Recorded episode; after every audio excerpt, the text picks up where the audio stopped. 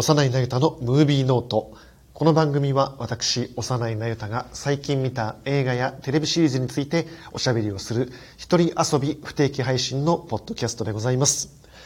えー、今回最初に話すのはですね、えー、あちょっと話が変わりますけど、あの、前の回にも話しましたけど、コロナになってからですね、そのコロナの後遺症というのか、咳が結構残っていて、外出するのがなかなか億劫で、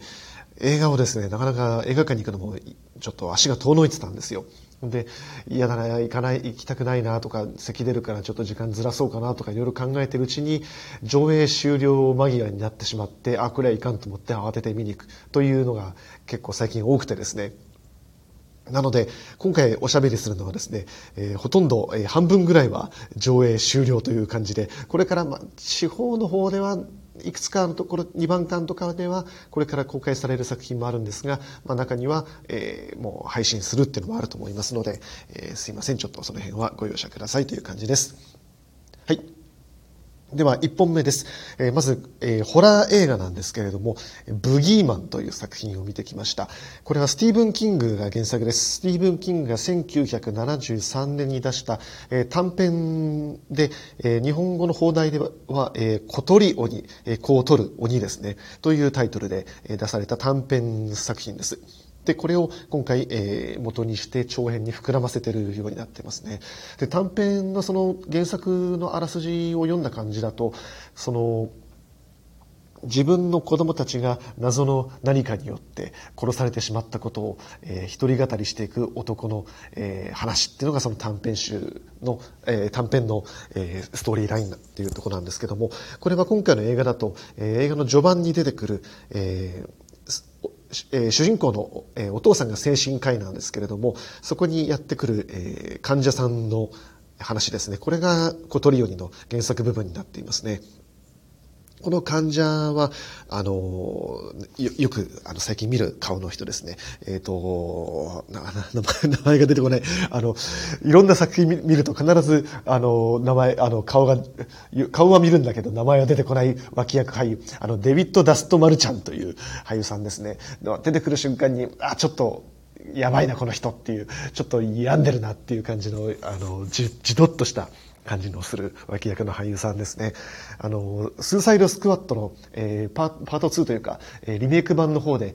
ポルカドットマンという全身水玉模様のタイツを着て、あの、自分のエネルギー波を水玉模様にして敵に放出するという、よくわからん、あの、悪役というか主人公の一人を演じていた俳優さんです。はい。この、えー、ダストマルちゃんがですね、この精神科にやってくるシーンで、その自分の子供たちが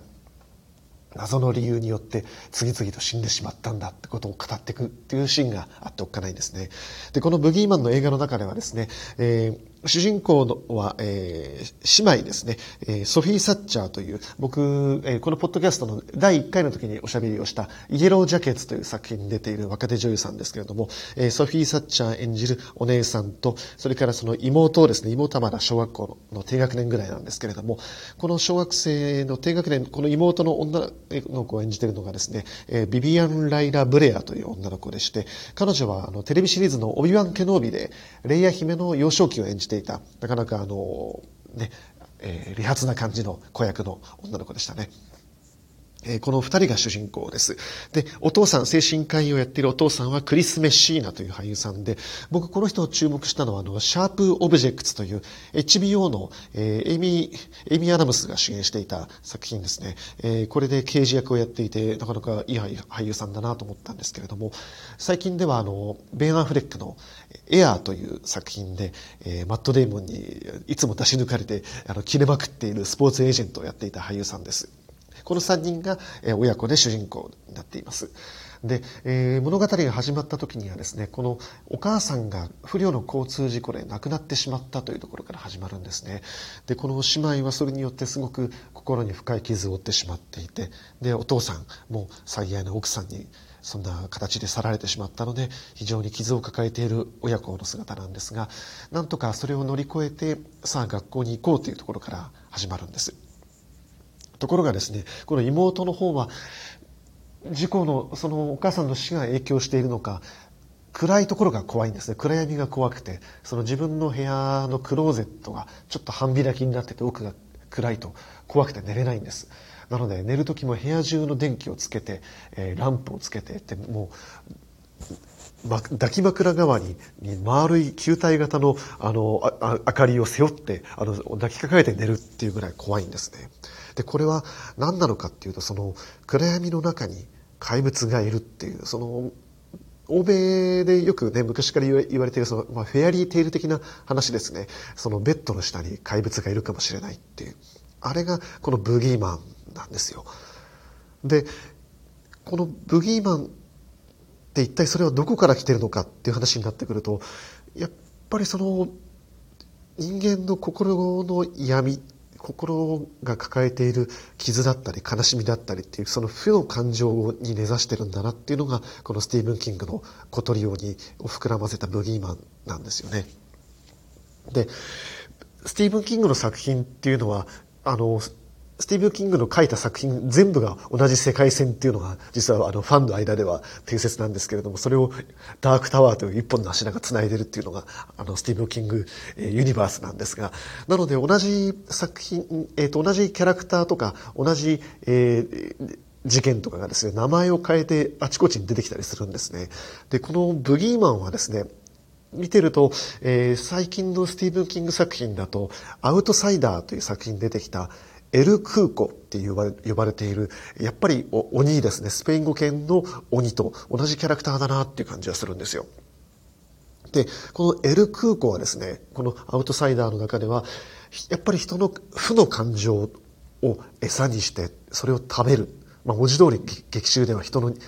肉を食らってるんですけれども、それに引き寄せられるには人の負の感情が餌になるっていう設定なんですね。で、その負の感情っていうのは何かっていうと、誰か家族の中で不慮の事故で死んだりとかしたことによって、それが連鎖的に広がっていって、それはエル空港の存在によって、例えば、後追い自殺みたいな感じで家族がどんどん死んでしまったりとか、不慮の事故が重なったりとか、そういうことで結局一家全滅するまでその負の感情を蔓延させて、その負の感情を食べて、そして食い尽くすと今度はまた人から人へとまるで伝染するかのように移るかのように渡り歩いていくっていうのがアウトサイダーにおけるエル・クーコだったんですけれどもこのブギーマンも全く同じなんですよ。でこのダストマルちゃん扮するその精神科病棟に訪れる、えー、患者がですねやっぱりその自分の子供たちが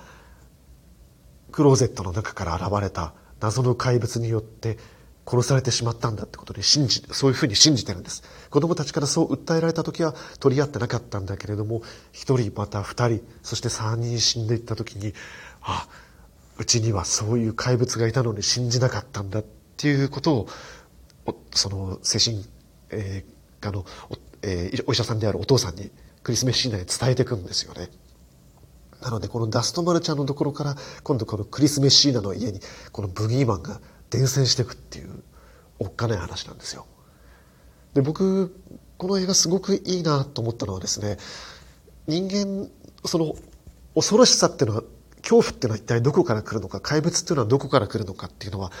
やはりその怪談ホラーのルーツっていうのは常に人間負の感情であったりとか悲しみに根ざしてるんだっていう典型的な怪談話ですよね。日本でもよくありますよね。あの恋人に捨てられた恨みでとかね。そういう人間の負の感情に根ざした悲しみから生まれてくる。そしてその悲しみを乗り越えていけるかどうかっていう家族ドラマ親子のドラマ、兄弟のドラマになってるっていうところがすごく感動的で、このブギーマンはですね、当初アメリカ北米では、えー、Hulu で配信するの予定だったんですけれども、えー、試写をやった結果、まあ、すこぶる評判が良くて、じゃあ、えー、劇場公開しましょうということで、20世紀フォックス、20世紀スタジオですね、ディズニーに買収されてますので、えー、20世紀スタジオで、えー、急遽公開されて、サマーシーズンに全米で公開をされました。で、えー、初登場第3位で、えー、1600万ドルぐらい稼いだのかな。ということで、まあ大成功になった作品ですね。で、監督は、えー、ロブ・サベッジという若手の監督です。1992年生まれです。えー、ズーム、見えない参加者とかですね。あと今同時期に、えー、ダッシュカムという作品も、えー、公開されていて、えー、本当に若手の気鋭のホラー映画監督ですね。で、えー、出演が先ほどお話したように、えー、ソフィー・サッチャー、ビビアン・ライラ・ブレア、クリス・メッシーナというふうに、最近テレビシリーズで活躍をしている俳優さんばっかりなので、予算規模としても、配信スルーで、まあ、トントンになればいいだろうなぐらいの、まあ、期待されてなかった作品だったんだろうなと思うんですけれども、非常にこの原作を膨らませて、あの、非常に、あの、人間ドラマとしてよくできたホラー作品になっています。で、えー、制作プロデューサーにはショーン・レビーが入っていまして、ショーン・レビーといえばですね、ネットリックスの看板テレビドラマ、ストレンジャー・シングスの、えー、プロデューサーですね。まあ、彼がいるおかげで、こういう書体が整ったんじゃないかなと思います。ショーン・レビーは、ショーン・レビー単独の監督作品としてはあんまり個性がないというか面白みのない人なんですけれども、プロデューサーとして本当にあちこちのそういう若手の後押しをしていて、いわゆるそういう若手の貢献人的な立場で、えー、非常に新しい才能を世に出す役割を担っている非常に重要なプロデューサーだなと思います。最近はあの、ライアン・レイノルズと組んで、えー、ライアン・レイノルズ作品とでも言うべき人を食った、えー、ギャグと、えー、なおかつ、えー、家族で見れる安心の、えー、娯楽作品というのをストリーミング作品を中心に展開をしているプロデューサーですね。はい。なので今回このショーン・レビーの貢献も非常にでかいなと思います。で、しっかり、あの、おっかない、怖い演出もできていてですね、やっぱりその暗闇が非常に重要なモチーフになっている作品なので、あの、映画館の暗闇で見るのが一番だし、僕はもう一日一回しかやってない上映会で見たので、観客もまばらな映画館で見終わった後にはですね、ちょっとエンドロール中に立ち上がって客席から出て入り口まで行くのははばかられるなと思うぐらい少し暗闇が怖いなって感じてしまうような怖さがありましたね。で、家に帰るとですね、真っ昼間にもかかわらず、なぜかカーテンが閉め切ってあってですね、それ、まあ、それは東京が30度超えてるからなんですけども、家の中が暗いんですよ。もうその瞬間に、うってなってしまうような、そういう怖さを尾を引くような感じもあっていいんですけれども、何、何よりもさっき言ったように、家族ドラマ、親子ドラマとしてよくできているので、最後には胸に迫る感動がある、あの、良質なホラー作品でした。もう一本紹介します。えー、もう一本もですね、このエピソードが配信される頃には、えー、劇場公開終わってしまうんですが、まあ、地方の、えー、劇場では公開が始まったりとか、2番館でも始まると思いますので、ぜひ見ていただきたいんですが、えー、ソウルに帰るという映画を紹介します。リターントゥソウルという映画ですね。で、これは、えー、フランス映画です。フランスの他に、まあ、いくつかの国が合作で作っている映画なんですが、えー、フランス映画なんですが、舞台は韓国のソウルです。で、これはですね、えー、主人公がフレディという、えー、女性なんですけれども、彼女は韓国で生まれたんですが、その後すぐ養子縁組に出されて、えー、フランスに渡って、そこで、えー、成人するまで、大体まあ20代中盤ぐらいの設定だと思うんですけれども、その年の頃までずっとフランスで育ったという女性なんですね。なので彼女はもう完全にあのフランス語がペラペラで、韓国語はまあせいぜいあのちょっと勉強して覚えた覚えたぐらいしか喋れないような状態なんです。で、そんな彼女が韓国にやってきたところから始まります。えゲストハウスみたいなところで受付をするところから始まるんですね。で、映画の最初、その韓国の歌謡曲が流れてるんですよ。韓国の歌謡曲ってなんか聞いてると癖になりますよね。最近あの、パクチャヌクの別れる決心とかでも非常に味のあるあの韓国歌謡曲が流れていたんですけれども、このソウルに帰るでも最初韓国歌謡曲が流れていてですね、そのゲストハウスの受付をやっている韓国人の女の子がイヤホンからそれを聞いてるんですよ。で、そこにこのフレディがやってきて、それいいねって言うから、え、何ですかって言うと、その曲、一緒にちょっと聞かせてっていうところから始まるんですね。で、一緒にそのイヤホン、えー、貸して聞いていて、その曲が高鳴っていくと、その受付の女の子とフレディの目が合っていって、で、曲が高まっていくんですよ。あ、映画始まる。物語始まるぞっていうこのね、高揚感。あ、いい映画だなと思いましたね。監督はダビー・シューという監督で、この人もフランス生まれのカンボジア人という人です。この映画が長編2作目になるのかな。で、僕、このソウルに帰るってなんで、え見に行ったかっていうとですね、あの、僕のレビューとか評論とか、えー、ポッドキャスト聞いてくださってる方は大体わかると思うんですが、基本的には僕アメリカ映画、アメリカ作品を中心に見てるんですけれども、その流れでですね、アメリカの映画賞シーズンなんかも、どこの批評家賞で何が取ったかとかいろいろチェックしてるんですが、突然ですね、これ2022年度の、えー、アカデミー賞レースの時にですね、えー、ボス、ボストン映画批評家協会賞というところでいきなり作品賞を取っちゃったんですよ。もう、いろんなアメリカ作品がその年の賞レース作品賞を取って、じゃあアカデミー賞何になるって話をやってる最中にですね、突然このソウルに帰るというフランス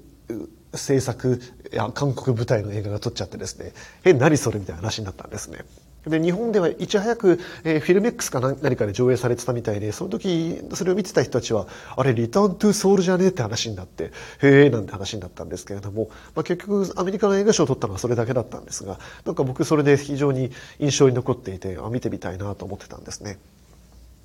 で、このフレディはですね、えー、もともとは東京に行くつもりだったんだけれども、台風かなんかで飛行機飛ばなくなっちゃってしょうがないから、じゃあ、え、韓国行ってみるかっていうことで韓国に来たんですね。で、最初ゲストハウスの人たちと一緒に連れ立って、居酒屋に行って、えー、いろいろ、その現地の若い、若者たちとおしゃべりをして一緒にお酒を飲むんですよ。で、その時にですね、あの、お酒の継ぎ方とか教えてもらうんですね。韓国の礼儀があって、手酌はしちゃダメだよって言われて、え、なんでって言って、それは無礼に当たるから。え、侮辱に当たるからって言われるんです。え、侮辱って誰が？え、何の？いや、その、ももてなしてる側のって、はあんとか言いながら自分でチャミする、自分のやつで手酌して食って飲んじゃうんですよ。当然フレディはね、韓国で育ったわけじゃないんで、そういう韓国の、そういう昔ながらの礼儀とかルールとか、あの、男女関係とか一切そんな関係ない。そういうの無視してる。非常に、あの、気持ちのいい感じの女子なんですね。で、彼女は、えー、帰ってきたついでなので、自分のその、両親が誰なのかっていうルーツが気になってしまうんですよ。で、養子縁組をしてくれた、えー、事務所に行って、で、両親を探し始めます。で、お母さん側とは一切全然連絡が取れないんですが、お父さんと連絡が取れたので、ソウルからまた車で少し行った田舎の方に行くんですね。でフレディはそのお父さんに会うんです。で、お父さんはですね、もう別の人と結婚していて、えー、娘が二人いて、で、一家総出で迎えてくれるんですよ。ところがですね、このお父さんが、まあ、せっかく再会して、お前にはぜひこっちに来てほしいんだって、一緒に住んでほしい、韓国で住んでほしい。で、お前にはいい結婚相手見つけてやるからとか言うんですよ。で、酔っ払って絡んでくるような感じなんですね。で、おばあちゃんもですね、本当に養子に出してごめんねって感じで、もう、ベタベタベタベタしてきて、結構フレディにはしんどいなって感じの家族なんですよ。で、韓国はですね、その、朝鮮戦争後から、1950年代以降から、えー、1985年までのぐらいをピークにして、ずっとその、海外に養子組に出すっていうのがあったみたいなんですね。まあ、その軍事独裁政権下では、いわゆるその外貨の獲得の意味合いっていうのもあったらしいんですけれども、で、その一環でこのフレディも、えー、フランスに渡っていたということが、えー、社会的な背景としてあります。はい。で、じゃあもうこんな、実際、自分の父親に会ってみたけれども、こんな状態で、とても受け入れられるような社会じゃなくて、自分のアイデンティティを受け入れられるような状態じゃなくて、じゃあフレディは、じゃあここからどうなるのかなと思ったらですね、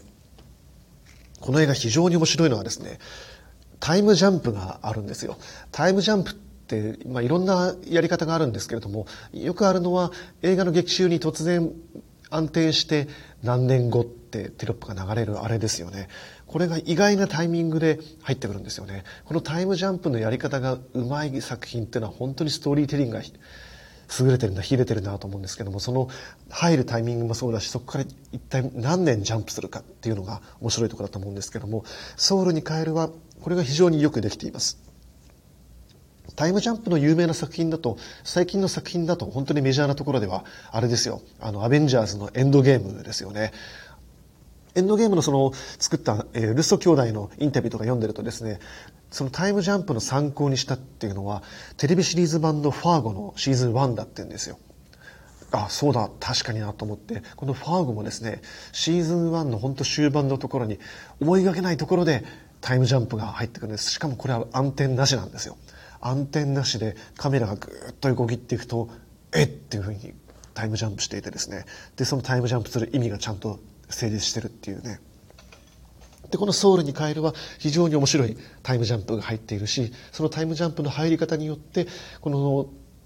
フレディがこのソウルから逃れられなくなっていることがわかるんですよ。で、テーマはそのアイデンティティ難民ですよね。こういう一つの国籍、一つの言語にとどまるわけではなくて、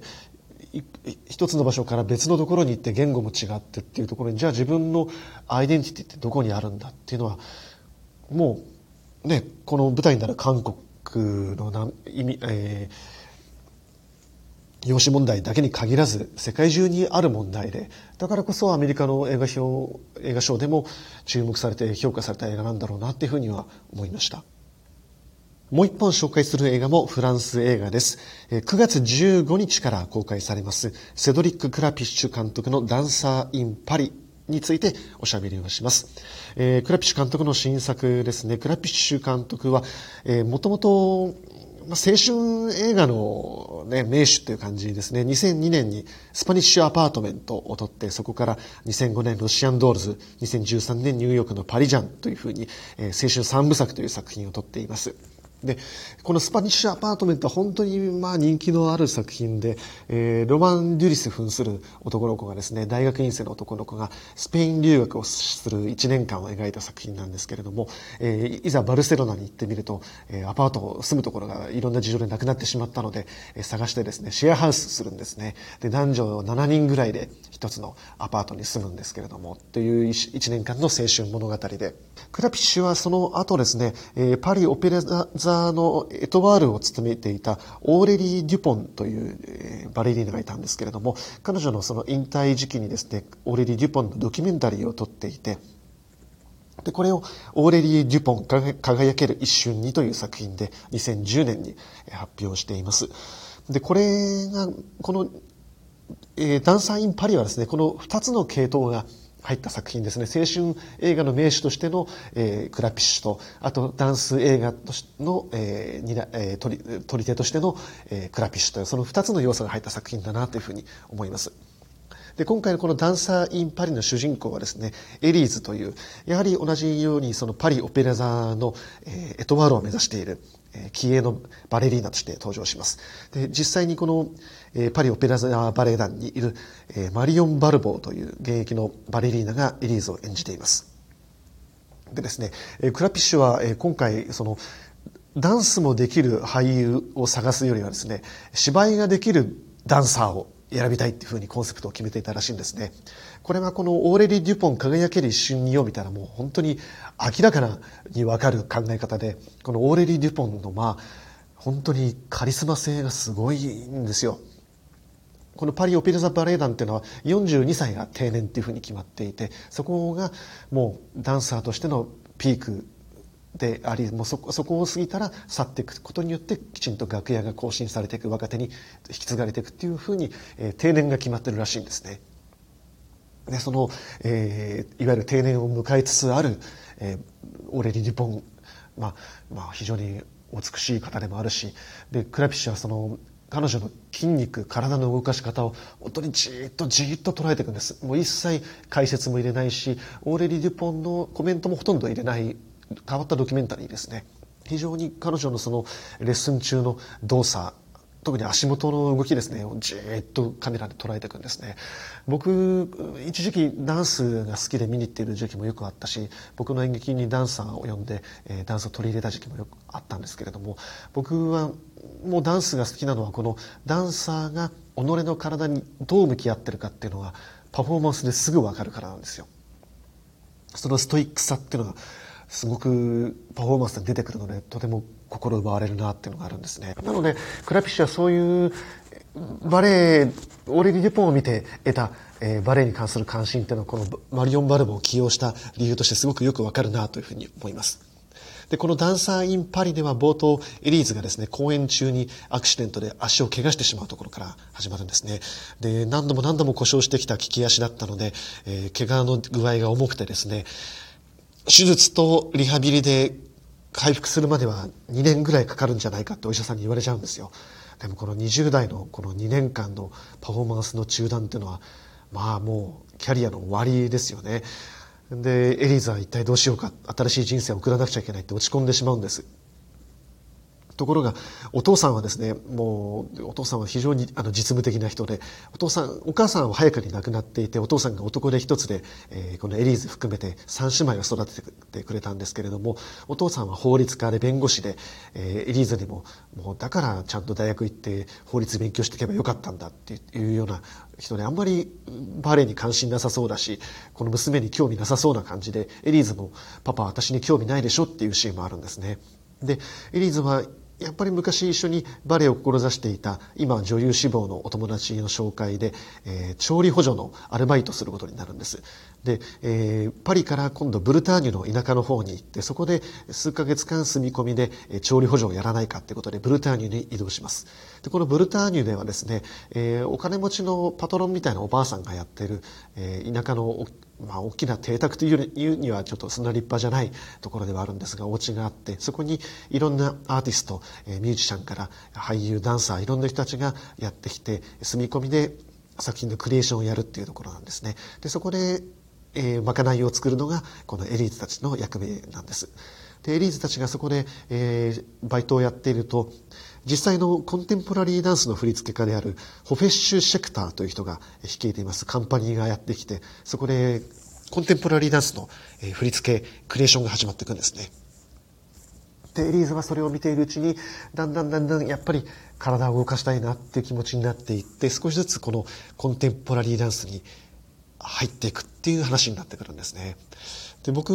本当にこの「ダンサー・イン・パリ」はすがすがしくて気持ちいいなっていう作品で、えー、クラピッシュは今年62歳になるんですけれども62歳の人がですね2002年に作っていたスパニッシュアパートメントこの青春ドラマと全く衰えることのないみずみずしさで20代をの物語をもう一度撮ってることは本当にすごいなというふうに思います。で、この20代っていうのは僕このエリーズを見ていてですね、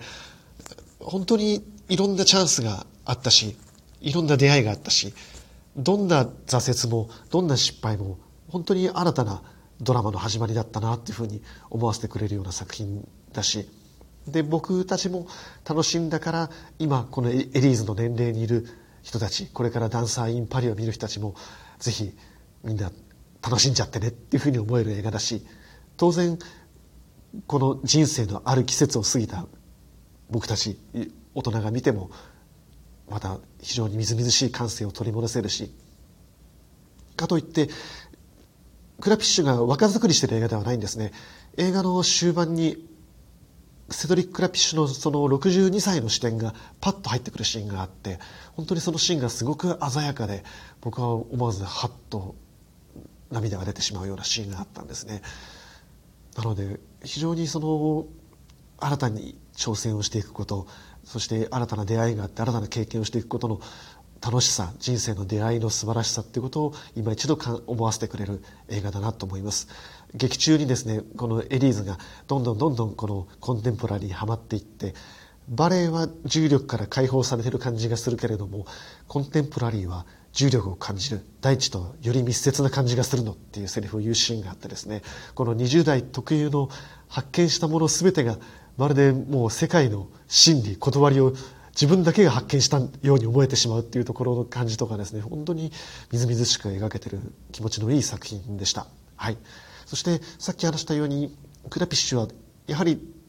都市の作家でもあるのでパリの描写は非常に魅力的ですねあの景観を非常に美しく撮っているしいろんな場所あの外国人が思い描くようなエッフェル塔が見えてというところから、えー、非常にあの生活感のある駅がある街中とかそして非常に映画映えするアパートマンの屋上のバルコニーで踊る姿とかこのパリに憧れを映画を見た人が憧れを抱くような美しい景観がいっぱいある作品なので僕はあの先にちょっと試写であのオンラインで見てしまったんですがぜひ劇場で見直したいなというふうに思えた作品でした。はい。ということで、ダンサー・イン・パリは9月15日から劇場公開が始まっています。テレビシリーズを紹介します。ジュリー・デューティー17日間の陪審体験という Amazon プライムで配信中の1話30分のテレビシリーズなんですけれども、これ非常にへんてこでおかしなテレビシリーズで面白かったですね。で、これどういう話かっていうとですね、最初、テレビシーズンのその冒頭、まあ毎回エピソードの冒頭にですね、テロップが出てくるんですよ。裁判を通じてアメリカの司法制度について考えるっていうのが出てくるんですね。で、その後続くのが、ただしこれはフェイクであるって出てくるんですよ。登場人物は全員役者が演じている。ただ一人を除いて、てんてんてんてんっていう風に始まるんですね。で、これ、いわゆるドッキリなんですよ。この架空、架空の事件、えー、裁判の中にですね、陪審員が一人だけ本当に選ばれた人が入っていてですね、えー、それはロナルドという20代中盤ぐらいのアンちゃんなんですよ。普通の兄ちゃんなんですよ。で、この人だけが一般人で、周りの陪審員から、えー、裁判官から、えー、もう容疑者、えー、弁護士さん、みんな、あとは役者なんですよ。で、本人だけ本物の裁判だと思って17日間ずっと体験してるのをずっと隠しカメラとかで撮っていくっていう、その裁判過程を撮っているドキュメンタリーっていう体で撮ってるんですよ。で、本人は本当にドキュメンタリーに参加しつつ、えー、陪審に選ばれて、えー、自分はこの裁判をちゃんと17日間傍聴しなくちゃいけないっていうふうに、陪審員として参加しなくちゃいけないっていうふうに思い込んでるんですね。なんじゃそれって感じですよね。で、ところがですね、この裁判、陪審員として参加している間に、もう周りのその同じ陪審員の人たちが変人ばっかりなんですよ。なんかその、発明好きの変な兄ちゃんが出てきてですね、あの途中で、あの、座れてもいいようにとか言って、お尻になんか、あの、椅子の足みたいなのがついてですでですね、座るとその足がきちんと広がって、その、えー、椅子になるんだとか言って、それで裁判所入ろうとして、あの、金属探知機になって追い出されるシーンとかですね、なんじゃそれって感じなんですよ。で、この陪審員の一人にですね、えー、ジェームズ・マースデンがいるんです。ジェームズ・マースデンって誰って話なんですけれども、えー、これはですね、X メン、X メン第一作目で、あの、サイクロプスを演じていた、あの、イケメンの俳優さんですね。あと、ヘアスプレーとか、あと、えー、魔法にかけられてとかですね。あと、最近だと、あの、ウエストワールドとかに出ている、まあ、あの、息の長く活躍してる、有名な、えー、二枚目俳優ですよ。で、このジェームズ・マースデンが、ジェームズ・マースデンとして陪審員として呼ばれちゃったっていう体でやってくるんですね。これ彼は本人として演じてる、演じてるんですね。で、このジェームズ・マーステンはですね、このドラマの中では嫌なやつなんですよ。で、この、ロナルドはすぐ、あ、ジェームズ・マーステンだって気づくんですよ。で、周りの人たちは、え、誰誰とか言うんですけど、ほら、あの、X メンとか出てる、最近だとあの、ソニック・ザ・ヘッジホックとか出てた人だよとか言って、え、そうなの？とか、そうだったっけ？とか言って、あの、この、微妙にですね、ジェームズ・マースデンがあんまり、そんなに有名じゃない感じをね、ちゃんと仕込み台本でやってるあたりとか、もうすごくおかしいんですけれども、このマースデン自身も、そういう自分の微妙な知名度をちゃんと理解しつつやってるというところが偉いなと思うんですね。で、このマースデンは非常に、いわゆる気取ったハリウッド俳優風な感じで出てきてですね、ちょっと俺は撮影あるんだけど、この後オーディションあっててさ、これ陪審とかできないんだけど、これ断れんのかなとか、周りに話したりとかして、いちいち嫌味なやつなんですけれども、結局その補欠陪審員として参加することになっちゃうんですね。で、補欠だからあんまり真面目じゃないんですよ。あの、補欠陪審員っていうのは、正規陪審員の誰かがね、例えばその病欠、病、あの、とか、不慮の事故とかあった時に代わりに参加する予備要員なので、まあ、よっぽどのことがなければ大丈夫だろうぐらいな感じで、結構、高をくくってヘラヘラしてるのがジェームス・マースデンなんですね。で、このロナルドと仲良くなってですね、あの、ソニック出てるんだけど、見たとか言って、いや、見てない。じゃあ、ちょっとぜひ見てよって。あ、あと、それ配信じゃなくてちゃんと買って、買ってみてねとか言って、配信だと、あの、俺にあんま金入んないからとか言うんですよ。これすげえリアルなセリフで、あの、今、ハリウッドで起きてるストア、こういう話ですね。あの、ストリーミング配信で、いわゆるその、ストリーミングプラットフォームの定額料で見れる、いわゆる無料見放題、えー、と見放題作品だと俳優側とか作ってる人たちにお金が入らないんだけれども、そのアマゾンプライムとかの新作だと、あの、レンタル代とかね、課金して買う、あの、えー、視聴方法とかあるじゃないですか。あの方法だと、クリエイターたちにちゃんとお金が入るんだけれども、なので、マースデンは、あの、断るごとにですね、ロナルドに、買ってみてねとか言うんですよ。これリアルなセリフですよね。これ、ギリギリそのストライキの前に配信が始まっている作品なんですけれども、あの、非常に、あの、時勢を捉えている作品ですね。で、このマースデンが本当にヘンテコなやつなんで、この陪審をやっている裁判期間中のドタバタっていうのも本当にしょうもないことばっかり起きてくるんですね。例えばこのマースデンがですね、その陪審の宿舎でロナルドの部屋にやってきてですね、あ逆だ、えっと、ロナルドがそのマースデンの部屋に行ってその、えー、オーディションのセリフの読み合わせに付き合うんですよ。で、えー、トイレにマースデンが行くんですね。うんで帰ってきてじゃあその後ロナルドがトイレ貸してって行こうとするとマーステンがちょっと止めるんですよ。ちょちょっと待ってねトイレ入らないでって言うんですよ。えどうしたの？って言ったらいや実はちょっと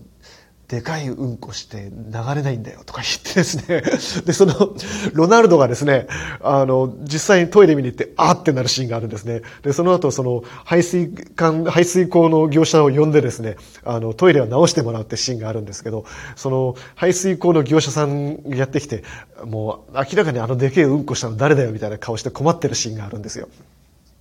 だけど、ロナルドは、マースデンをかばってですね、あれ、俺、俺やったんです俺とか言って、マースデをかばる、かばうんですよ。ロナルドいい人なんですね。他にもですね、その、休憩室で暇だからって言って、他の陪審員と、あの、掛け事をやるんですよ。そのゲームをやって、あの、俺はよくその、こんなゲームでも掛け事やるから、ロナルドどうだちょっと1ドルでいいからかけないかとか言って、そしたらロナルドが、ごめん、ちょっと今20ドル札しかねえなとか言って、じゃあいいよ、20, 20ドルでいいからかけようとか言って、かけるんですけど、ロナルドが勝っちゃうんですよ。で、か、勝ったお金と、それから、その勝ったルールで、その倍率を見ていくと、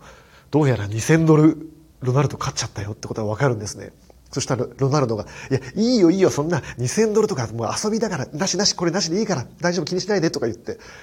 ロナルドいい人なんですね。っていう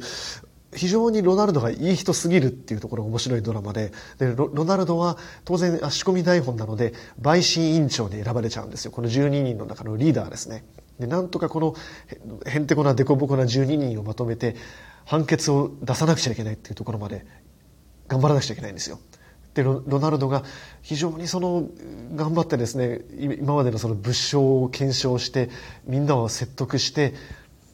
どう見てもなんかあいつが有罪だろうと思ってたけれどもいやあいつにはあいつは無罪だ。民事だから、まあ、無罪じゃない。あの責任がない。あの起訴されても責任がない。賠償する責任はないんだよっていうところに結論を持っていこうとするっていう話なんですよ。このロナルドが本当にいい人すぎて見ていくうちにその人間の善意って何だとかね。その人間のその他者に対する献身の心って何なんだろうとかねそういうことを考えざるを考えずにはいられないドラマになってくるんですね。でこのドラマの面白さってねなかなかちょっと伝わりにくいんですよね僕もそのオープニングのテロップ見ただけではよくわかんないなと思ったんで、えー、ググって、えー、アメリカ版のウィキを見たらいろいろ詳しく書いてあったので、えーまあ、当然これが仕込みでで他の俳優さんたちはほぼほぼ台本はあるけれどもその台本に沿ってロナルドがどうなるかわからないからロナルドと接している部分は全部即興でやってるのとかですね。あとカメラが本当にありとあらゆるところに隠しカメラがあるんですね。いわゆるその防犯カメラの立ち位置の場所から面白いのはですねあの電話ボックスのあの裁判所の電話ボックスの足元の部分が実はあの空洞になっていてそこにカメラマンが入っていたりとかですね。あのいろんな場所にカメラがあってそれをさで隠し撮りをしていくってことはあの最終回が実は最終 最終回ほぼメイキングというかあのネタバレ大会になってるんですけれどもそこでいろいろ明かされていくんですけどもこれあのトゥルーマンショーですよ。あのジム・キャリーが出演していた1998年かなの作品がありますけれども生まれてからずっと自分の人生がテレビドラマとして隠しカメラで隠し撮りされて全世界に放映されてるんだけれども主人公のジム・キャリーだけはそれを知らないっていう作品がありましたけれどもあれと全く同じですよね。だからこのこのロナルドはですね17日間本当に自分が陪審員だと思って裁判に挑んでいてしかも隠し撮りをされていて周りの人たちがみんな役者だってことを知らないで17日間も生きてるんですよ。これちょっと怖くねって話になってくるんですよね。で怖いしじゃあ17日間本物だと思って生きてきたらねこれ最終回言っちゃっていいと思うんだけど最終回でネタネタバレをするんですよ。これはドッキリでしたフェイクでしたっていうネタバレがされるんですけれどもその時になんかねアイデンティティおかしくなっちゃわねと思うよね。この自分の生きてる世界って何なんだろうとかさこの虚構の真実って何なんだろうとか自分の実存を脅かされるようなところがあってこれねなんか普通の人だったらちょっと頭おかしくなっちゃったりするんじゃないのと思うぐらい怖い話でもあるんですよ。とかそこまでをこの作り手がどこまで意識してるかわからない範囲まで客視聴者が意識せざるを得なくなってくるところが面白いですよね。あと、ジェームス・マースデンのファンは本当に必見ですね。ジェームズ・マースデンファンって、あの、どのぐらいいるのかよくわかりませんけれども、ジェームス・マースデンって本当に、顔がいいというか、その正統派ハンサムすぎて、面白みがない人なんですよね。あの、このドラマの中でも言ってますけども「君に読む物語」とかそういう恋愛ドラマでもいわゆるその主人公男役ではなくてですね恋敵になるようなそういう正統派2枚アメリカンハンサムすぎてアメリカン2枚目すぎて主役になりづらい。真面目な芝居するとあんまり面白みが出ない人なんですよ。ところがですねこの人ヘアスプレーを見た時に僕初めてここでマースデンが歌ってるところを見てもう高音の非常にいい声で歌うまいんですよ彼。あの高音の歌声でもうこのハンサムがニコニコニコニコしながら歌いまくっててですね。あかっこいいっていうかあのチャーミングだなと思ったんですよね。この2枚目がいい声でニコニコしながら歌うって、ね、最高ですよね。で、魔法にかけられてね、この映画も僕結構好きなんですけども、この映画でもやっぱり恋敵みたいな役なんですが、えこれは、え主人公エイミー・アダムス扮するおとぎの国から来たディズニーヒロインみたいなおとぎの国から来たヒロインが、え現代のニューヨークに来ちゃってさあ大変って話なんですけれどもでマースネンは彼女を追っかけてきた、えー、ディズニーアニメから飛び出してきた王子様の役なんですねなので、えー、いわゆるその現実世界に来たらそういうディズニー映画の王子様っていうのはただのおかしな人なわけですよ。で、そのおかしな人だけでも猛烈に明るくて前向きで、えー、ニコニコしてて、えー、ハンサムなわけですよ。っていう、マースデンがここでも見れるわけですね。で、魔法にかけられてでもやっぱりいい声で美声で歌いまくる、ニコニコしながら歌いまくる。まくるあの、マースデンはですね、この妖精のバカ2枚目路線、明るいバカ俳優、明るいバカハンサムキャラっていうのがですね、非常に魅力的な男なんですね。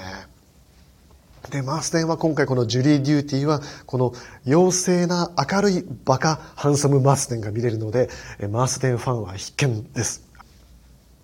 ということで、え今回は結構、えー、雑多な作品紹介にはなりましたが、いろんな作品をおしゃべりしました。えー、またぜひ次回もえ聞いてみていただきたいなと思います。はい。じゃあどうもありがとうございました。さようなら。